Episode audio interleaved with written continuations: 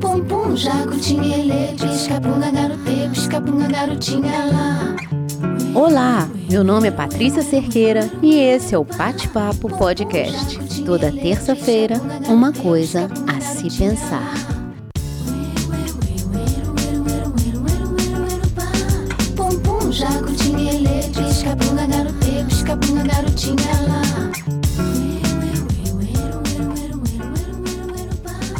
Existe a crença de que o ano, pelo menos no Brasil, só começa depois do carnaval.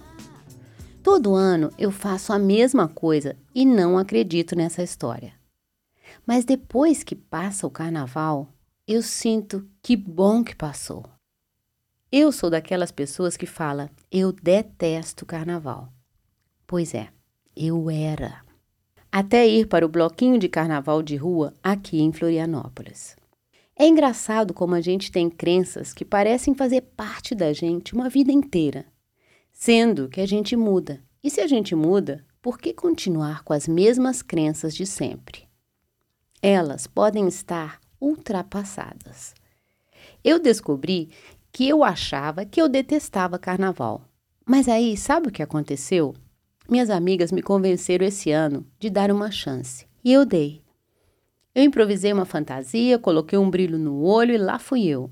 Gente, eu amei, foi lindo. Pessoas de todos os tipos e idades cantando, dançando, seguindo a música. O caminho foi o melhor da festa. Agora já sei que amo o carnaval. Mudei de opinião. E assim eu tenho feito com um monte de crenças. Eu parei de acreditar nelas piamente, sem questionar se elas realmente fazem sentido. Mais exemplos? Com os meus 18 anos, eu comi o primeiro acarajé em Salvador. E odiei. Eu precisei de mais 30 anos para provar novamente. E o que aconteceu? Eu amo acarajé. Crenças limitantes são pensamentos impositivos criados e desenvolvidos ao longo da vida elas acabam se tornando nossas próprias verdades e, com o tempo, desenham nossa personalidade. Uma crença está relacionada a uma ideia na qual acreditamos. E eu cheguei à conclusão que a gente muda de ideia. Eu, por muito tempo, aceitei ser uma pessoa indecisa. Eu aceitei, como típica libriana, ter sempre dúvidas.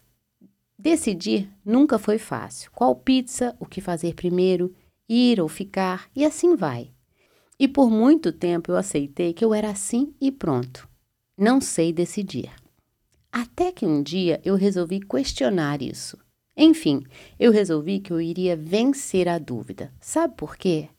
Ela atrapalha, atrasa, empaca o fluxo dos acontecimentos. Perde-se muito tempo na dúvida, concorda? As três primeiras palavras do meu livro A Sorte de Viver são Decisões definem destinos. Decidir tem um poder gigantesco sobre o nosso futuro. Para vencer a dúvida, eu tive que ser radical. Eu tive que mudar o discurso de eu sou uma pessoa indecisa por natureza para eu sei o que eu quero.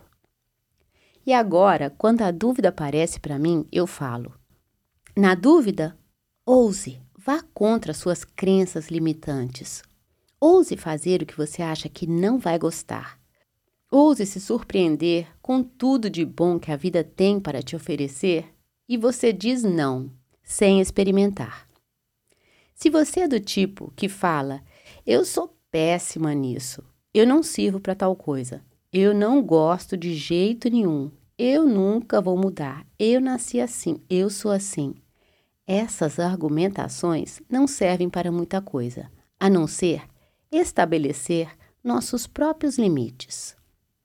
E quando a gente coloca limites demais, a gente acaba ficando no mesmo lugar. Existem limites a serem respeitados e limites a serem ultrapassados. Normalmente, quando a gente ultrapassa, pensamos: por que eu não fiz isso antes?